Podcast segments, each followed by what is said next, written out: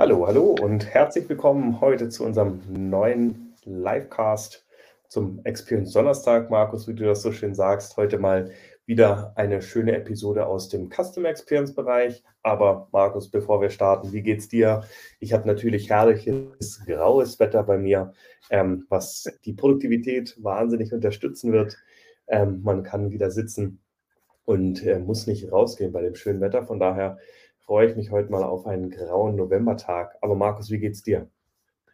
Ja, Thomas, äh, ich bin fit, gesund und äh, ich kann nur bestätigen, wir haben endlich Novemberwetter, es nieselt, es ist kalt.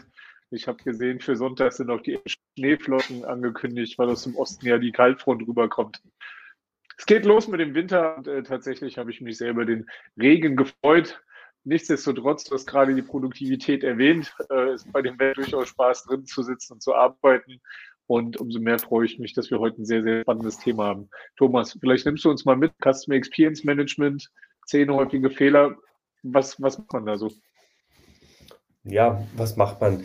Ähm, der Hintergrund ist eigentlich zu dem, ja, zu der Episode heute, dass wir einfach unsere ähm, Sicht der Dinge einfach auch nochmal mitteilen wollten. Markus, du weißt ja, wir haben eine große Customer Experience Lösung seit vielen Jahren. Das heißt, wir begleiten natürlich auch viele Unternehmen, auch im Full-Service, gerade auch du mit deinem Team im Consulting-Bereich. Und immer wieder sehen wir ganz klassische Fehler. Wir werden jetzt noch nicht auf, auf alle zehn in den 15 Minuten noch mit eingehen. Ähm, und immer wieder stellt sich halt in dem Sinne mit rein oder heraus, dass es ähm, Customer Experience Management Programme wirklich fehlen, wenn es halt keine Unterstützung vom Top-Management gibt. Ne, das heißt, das Top-Management muss dahinter stehen. Die müssen die Promotoren sein, natürlich finanziell als halt auch ressourcentechnisch. Das heißt, es muss dann auch wirklich gewünscht sein, hey, wir wollen dort investieren, wir wollen besser werden. Ähm, er muss dann vielleicht auch andere Manager auch pushen, hey, nein, das muss jetzt umgesetzt werden. Ein ganz ähm, zweiter, für mich auch sehr essentielles, wich, wichtiges ähm, Bereich, wo es halt auch wirklich viele Fehler gibt. Es muss halt wirklich auch ein übergeordnetes Gremium geben. Ne? Kann man jetzt CX-Gremium nennen oder ähm, Taskforce oder was auch immer, ähm, sowie halt auch CX-Botschafter. Manche sagen dazu auch wirklich Ambassadors. Die werden dann wirklich dann meistens die CX-Botschafter oder Ambassadors dann wirklich auf Touchpoint-Ebene auch nochmal mit festgelegt. Das muss wirklich auch nochmal mit da sein. Und dann der dritte ähm, ganz wichtiger Punkt ist auch, dass man das Ganze nicht in Silos betrachtet, also Touchpoint 1, Touchpoint 2 oder einmal den Support oder einmal den ähm, vielleicht Vertriebskanal oder Kaufprozess, sondern wirklich, dass man das Ganze übergreifend auch mit betrachtet, weil oftmals gibt es letztendlich auch ähm, viele Überschneidungen. Dann natürlich auch, und dazu kommen wir jetzt bei dem Punkt 5, warum viele Programme letztendlich auch fehlen, dass es halt keine Dokumentation gibt, ne? oder dass auch nicht wirklich aus Kundensicht gedacht wird, ähm, das aufzuschreiben, wie soll jetzt auch der Prozess sein. Ähm, man macht es vielleicht intern, man setzt das Ganze auf, aber man bezieht da nicht den Kunden rein. Das ist eine ganz, ganz wichtige Sache. Und ich hatte schon vorher auch schon gesagt, bei den CX Ambassadors, ähm, dass man halt wirklich auch einen Touchpoint-Verantwortlichen hat. Und Touchpoint könnte jetzt zum Beispiel die Webseite sein, es könnte der Kaufprozess sein, es könnte der Support sein und ähm, viele andere Sachen, ähm, dass man das halt letztendlich auch miteinander auch mit hinterfragt und natürlich auch einen übergeordneten ähm, Chef oder Chefin, ähm, die letztendlich auch für die gesamte Customer Journey auch zuständig ist, ähm, sowohl auch für die ähm, ja, dann auch die Gaps aufzufinden beim Customer Journey Mapping, dass man da letztendlich auch diese ganze Messung macht, beziehungsweise Markus, du kennst es, viele haben ja noch nicht mal eine Customer Journey Mapping in dem Sinne auch mitgemacht. Das ist auch eine ganz, ganz wichtige Sache. Und dann, und Markus oder ihr kennt vielleicht auch schon das Zeichen für alle, die das jetzt in dem Podcast hören, wir zeigen gerne dieses Unendlich-Zeichen. Ähm, das heißt, wirklich messen, Insights bekommen, ähm, dann auch handeln, Action IQ auch mitmachen und dann halt das Ganze auch wieder zurückspielen.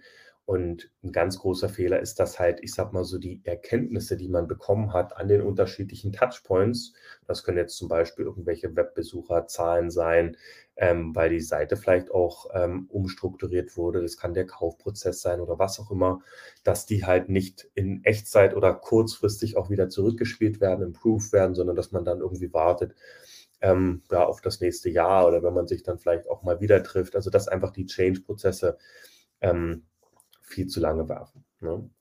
Ähm, dann aber auch der Überblick über alle Touchpoints, ähm, dass man sich den halt letztendlich auch nochmal mit hat. Das bedeutet, unterschiedliche Datenbanken, ähm, Schnittstellen, Dashboards sind da letztendlich auch. Und das wäre dann auch der Punkt 9, dass man halt wirklich ähm, sich auch ein Dashboard aufbaut. Und das sieht man wirklich ganz, ganz häufig, dass die Dashboards konzeptionell, Markus, erinnere mich mal dran, ich glaube, da sollten wir auch auf jeden Fall auch nochmal einen guten Podcast dazu machen. Wie sieht denn dazu auch ein gutes Dashboard aus? Was sind da unsere Empfehlungen? Was da auf jeden Fall ganz wichtig ist, dann bei den Dashboards nicht nur die Insights auch in Echtzeit wiederzuspiegeln mit den Haupt-KPIs, heißt halt auch die unterschiedlichen Dashboards, dass man da auch die Trends sieht, wie verändern sich die ganzen Sachen, dass man auch reagieren kann. Und dazu fällt natürlich auch einher, dass man jetzt nicht nur aufpassen sollte, wie man die Dashboards auch teilt, sondern natürlich auch, wer bekommt diese ganzen Daten als halt aber auch das ganze Thema Close Loop, ähm, was natürlich dann wiederum auch bei dem CX Ambassador, bei dem CX Botschafter auch mitliegt. Das heißt, er soll benachrichtigt werden, wenn ähm, etwas Negatives passiert, also Kunde ist unzufrieden mit etwas, mit der Bestellung, mit der Lieferzeit oder was auch immer, um dann halt letztendlich auch schnell zu agieren, das Ticket wieder zu closen. Und wir sprechen da auch gerne von dem Inner und dem Outer Loop. Bedeutet alles, was intern die Prozesse und Implementierung mit angeht, als halt auch die gesamten Change-Prozesse. Und dann natürlich aber auch, wie gehe ich mit dem Kunden auch zurück Dafür haben wir mittlerweile auch tolle Tools auch mitentwickelt, um halt Initiativen zu bilden, Leute mit einzuladen, das Ganze auch zu messen, um halt letztendlich auch wirklich die Probleme wegzubekommen. Und dann, last but not least, oh, jetzt bin ich zu weit gesprungen, ähm, das fehlende wirklich Hinterfragen auch der Erkenntnisse. Also was passiert damit? Ich habe den Kunden nicht im Fokus, ich schaue mir das nicht richtig an.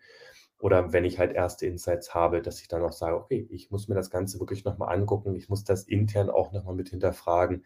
Und Markus, wir sehen es ja auch ganz häufig, gerade die internen Prozesse, also die Change-Prozesse sind häufig auch nochmal relativ schwierig. Auch da kann ich vielleicht nochmal abschließend, bevor Markus, vielleicht sind auch nochmal Fragen gekommen, auch nochmal erwähnen, ähm, die häufigste Fehler sind aber auch, dass man mit zu vielen Touchpoints gleichzeitig auch live geht. Ähm, weil oftmals muss man auch gucken, welche Kapazitäten brauche ich. Habe ich überhaupt die Kapazitäten, Change-Prozesse in dem Sinne mit umzusetzen? Soll jetzt nicht heißen, dass man sagt, hey, wir haben keine Kapazitäten, wir machen nichts. Ähm, dann halt Stück für Stück anfangen und klein anfangen und weitere Prozesse letztendlich auch mit schaffen, weil ähm, lieber ein Touchpoint live schalten als keinen. Ähm, aber das ist auch noch eine ganz, ganz wichtige Sache, wo ich immer wieder sehe, ähm, dass das Unternehmen extrem hilft. Ja, Thomas, ist ähm, tatsächlich ein, spannender Punkt.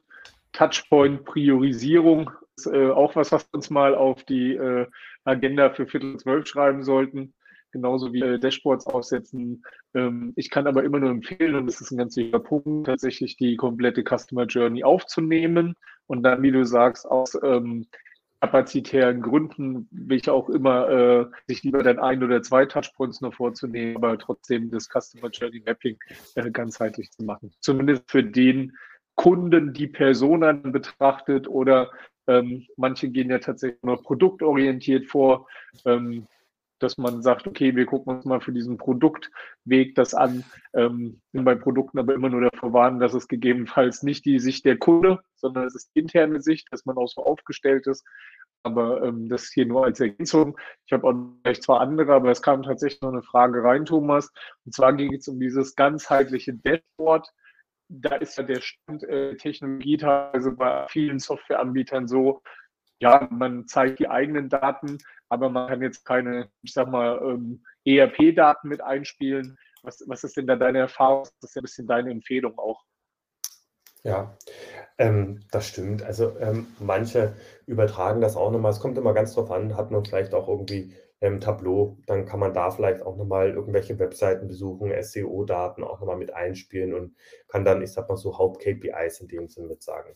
Ähm, sicherlich kann man auch ähm, in Question Pro auch Daten mit importieren, ähm, aber unsere Empfehlung wäre dann wirklich, ähm, da auch die Daten auch nochmal ne, nicht voneinander zu trennen, aber sich in dem Sinne die Experience-Daten anzuschauen und gucken, okay, was sind die Treiber? Und dann halt gucken, okay, gibt es da Zusammenhänge, gibt es da Pattern, haben wir vielleicht in den Prozessen was umgestellt, äh, haben wir vielleicht die Lieferprozesse abgeändert, haben wir bestimmte ähm, Lieferanten abgeändert, die letztendlich auch zu diesem Ergebnis mitführen? Oder sind es zum Beispiel auch äußere Einflüsse? Ne? Ich denke, ähm, jeder äh, oder jedes Unternehmen hat durch die starken Energiekosten letztendlich ähm, ja, Probleme ähm, mitgehabt, die letztendlich dann auch seine Kunden frustrieren, als halt auch bestimmte äh, Lieferengpässe, wenn das jetzt gerade auch äh, zum Beispiel Ware aus China mit betrifft oder anderen oder ähm, Zulieferer, ähm, dann ist das in dem Sinne unmöglich, jetzt alles in einem Dashboard zu haben, es sei denn, man hat halt vielleicht die ganzen Unternehmenskennzahlen, vielleicht auch schon in Power BI oder Tableau ähm, visualisiert, aber das ist meistens in dem Sinne kaum möglich, weil es da einfach zu viele unterschiedliche Datenquellen mit gibt. Aber wir haben auch schon viele Tickets auch mit aufgehabt, ähm, wo wir dann auch Dashboards mitgebaut haben, ähm, wo dann zum Beispiel die Telefoncalls auch mal mit aufgelistet sind oder wie sich das auch mit abhängt. Da können wir euch auf jeden Fall auch nochmal mit beraten, wie sollte man das letztendlich auch mitmachen. Und da ist die Technologie, ähm, wird auch über die Jahre immer, immer besser, um halt letztendlich dann auch immer mehr Datensets auch mit zu verarbeiten. Ja, ist tatsächlich auch im Rahmen der Akademie, die wir anbieten, noch nicht gestellte Fragen. Da kann ich immer sagen, müsst über die Zielgruppe äh, euch angucken, für die das Ganze ist. Ein CX-Gremium, um bei dem Beispiel zu bleiben. Das ist vielleicht etwas, was eine Power BI, eine Tableau braucht, wo alle Daten aggregiert sind. Geht es aber darum, eher in einem Closed Loop zu agieren und Alerts zu bekommen und da Insights zu tracken, wie die sich entwickeln, die genau jetzt nur für die Customer Journey, den Touchpoint äh, relevant sind, dann äh, ist eine Lösung wie Quidpro zum Beispiel ideal. Und äh, das ist das, äh, es heißt ja nicht, dass man ein System haben muss, es ist nur, dass man eine Lösung zum Schluss auch hat, wo ich mal die Top-Entscheider äh, zum Thema CX äh, die Daten zur Verfügung haben. Und äh, tatsächlich noch als Ergänzung, ähm, der erste Punkt von dir, Thomas, fehlende Unterstützung Sponsor, durch das Top-Management. Ich habe letzte Woche in der Shift X teilgenommen. Da kam dann auch, ja, wir sind nicht am Vorstand aufgehangen, sondern eine Abteilung, ich sag mal, in der zweiten, dritten Ebene, trotzdem sehr sinnvoll aufgehangen. Es ist nicht das Entscheidende, wo die Abteilung aufgehangen ist. Und ähm, da kam auch der Kommentar, es liegt dann selber, dieses Thema zu pushen über kleine Erfolge, Veränderungen in RS nachzuweisen, Customer Experience wird das Wichtige ist nur, dass man jemanden im Vorstand hat, der sagt, ihr dürft das machen. Ihr habt die Gelder dafür, der gegebenenfalls bei bereichsübergreifenden Konflikten, ähm, Barrieren hilft, diese zu überwinden. Das heißt nicht, dass man beim CX am Vorstand abgehangen sein muss, aber es muss ein ganz klares Thema sein, wo man hat auch jemand hat, der sagt, okay, nein, Bereichsleiter A, B, ihr müsst hier die Daten zum Beispiel miteinander austauschen. Das ist äh, der wichtige Punkt. Und genauso spannend finde ich es aber auch in dem Zusammenhang zu hören, wie in einem sehr großen Konzern die äh, Customer Experience im Endeffekt bei einer Person mit Werkstudenten aufgehoben ist, natürlich mit Unterstützung der, ich sag mal, anderen Insights, Industrie, Marktforschung, Datenanalytik, Daten liefern. Aber das ist natürlich auch was, wo man denkt, okay, beweis dich, renn, mach, machst einen tollen Job, aber natürlich wäre das mit fünf, sechs, sieben anderen äh, Experten an der Seite noch effektiver, gerade wenn es jetzt nicht, nicht so eine, eine 100-Mann-Firma ist, sondern tatsächlich ein Konzern mit 5, 6, 10, 20.000 Mitarbeitern, mit Universum an Touchpoints. Und da ist das natürlich äh, auch ein Manpower-Thema. Von meiner Seite aus, Thomas, hast du noch was zu ergänzen? Nee, Wunderbar. Wir sind natürlich auch äh, in unserer Priorisierung Timeline heute endlich mal in Time. Markus, was ist denn heute für ein ganz besonderer Tag? Ja, Thomas, wir haben heute einen sehr schönen, tiefbringenden Tag. Ich finde auch einen Tag, an dem man sich bei diesem Wetter draußen und kurz vor Weihnachten mit Philosophie ein bisschen bestehen kann. Er ist 2005 von der UNESCO äh, ins Leben gerufen worden, um zum einen der Philosophie die Anerkennung zu geben, die ihr auch äh, zusteht und zum anderen aber auch sozusagen die Philosophie, das Nachdenken, das äh, wieder ein wenig in den Kopf der Menschen zu bekommen. Spannend. Spannend, spannend, spannend. Ja, ähm, was erwartet euch nächste Woche? Nächste Woche, wir hatten es ja letztens schon ganz kurz gesagt, geht es um die Fallstricke am POS-Befragung. Ähm, POS bedeutet Point of Sale, also wunderbar, zum Beispiel in Deutschland Edeka und Rewe, also alle, die eine große Fläche haben, aber selbstverständlich auch große Kaufhäuser. Was wir nächste Woche machen, und darauf freue ich mich ganz besonders, sind 360-Grad-Perspektiven. Und da wollen wir wirklich gesamtheitlich auf Customer Experience und Employee Experience als Corporate Culture schauen. Und ja, ich würde sagen, es ist genau 12 Uhr. Ich hoffe, wir konnten euch heute ein paar Insights mitgeben, kurz vor der Mittagspause. Wir wünschen euch auf jeden Fall schon mal einen fantastischen Tag. Ich hoffe, ihr kommt gut durch den Tag und ein schnelles Wochenende und bleibt gesund. Lasst euch nicht frustrieren durch das Wetter. Denkt dran, die Sonne geht auch bald wieder auf und von daher verabschiede ich mich ganz herzlich bei euch und das letzte Wort, Markus, gilt dir. Thomas, ähm, ich weiß gar nicht, was ich da noch äh, beifügen kann. Du hast so nette Abworte gefunden. Ich wünsche allen noch eine schöne Mittagspause und äh, freue mich, wenn wir uns um die Stelle wieder. Bis dann. Tschüss. Bis bald. Tschüss.